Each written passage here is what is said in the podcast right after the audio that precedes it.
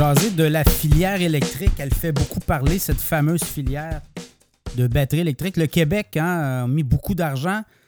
Le gouvernement fédéral aussi met beaucoup d'argent au Québec, mais en Ontario, des usines de batteries, en voulez-vous, en v'là. Et là, ben, on regarde un peu c'est quoi, qui surveille qui, parce que dans ce contexte-là, il y a beaucoup d'argent de fonds publics.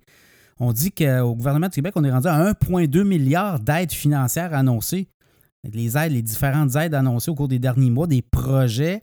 Et il y a le fameux gros projet, on en parlait dans le podcast la semaine dernière, le Norvolt, compagnie suédoise qui va annoncer un projet de 7 milliards. On dit que les, aides financières pourraient atteindre le milliard de dollars du côté du gouvernement du Québec, 4000 emplois.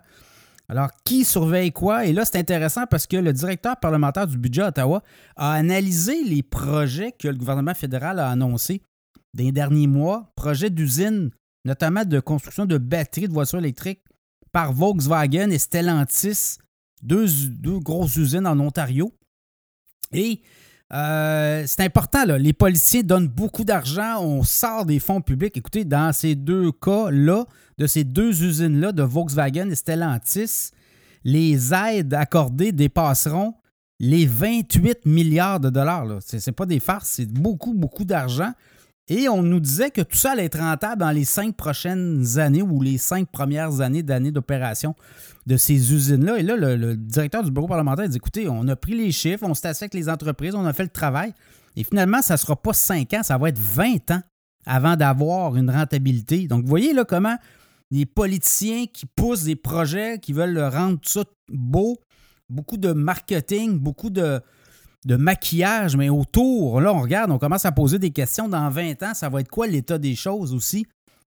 Si on nous dit qu'on veut réduire de moitié euh, le parc automobile, même électrique, dans les prochaines années, est-ce que ces projets-là, il y a de la viabilité financière? Donc, euh, beaucoup de questionnements, mais à Québec, il n'y a personne qui surveille les politiciens, surtout les annonces. Investissement Québec fait son travail euh, main dans la main avec le gouvernement, avec les politiciens. Il y a des fonds de développement économique gérés notamment par Investissement Québec, mais il n'y a personne qui remet en question ces aides, mais non seulement remet en question ces aides, mais se demande si c'est le bon choix qu'on fait pour les prochaines années. Est-ce que la filière électrique, euh, on pourrait en mettre là, mais on pourrait en mettre dans d'autres filières aussi, puisqu'il y aura l'hydrogène qui va arriver. On regarde aller les développements au niveau de l'hydrogène et ça va vite là aussi. Donc, euh, est-ce qu'on est en train de tout miser les, les œufs dans le même panier?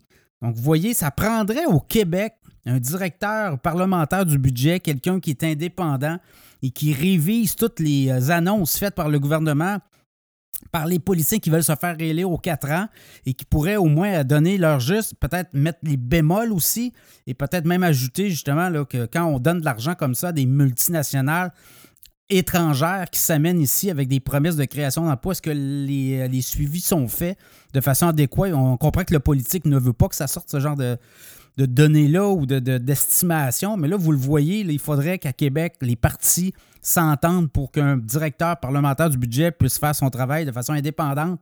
Un genre de. On comprend que le vérificateur général est là aussi, mais lui, il a des mandats spécifiques, alors que le directeur parlementaire du budget peut travailler au jour le jour, au quotidien et donner leur juste aux citoyens, notamment aux payeurs de taxes, pour que les fonds publics soient utilisés de façon efficiente et efficace.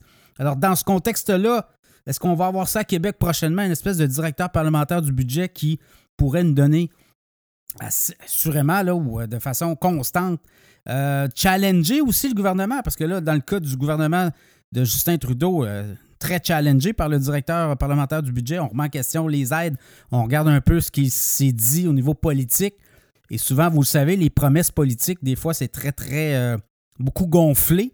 Donc, dans ce contexte-là, qui surveille nos politiciens à Québec? J'aimerais avoir euh, une réponse. On n'a pas de réponse. On veut avoir des résultats, on veut avoir des chiffres et on nous donne beaucoup de gonflage, beaucoup de, de si. Il y a beaucoup de si, là, mais il y a beaucoup de. Beaucoup, beaucoup de, comment on dit, d'enrobage. et euh, pour euh, l'heure juste, ben, on repassera. Donc, peut-être qu'on aura éventuellement un directeur parlementaire du budget à Québec également qui pourrait remettre les pendules à l'heure sur ces projets importants de la filière électrique.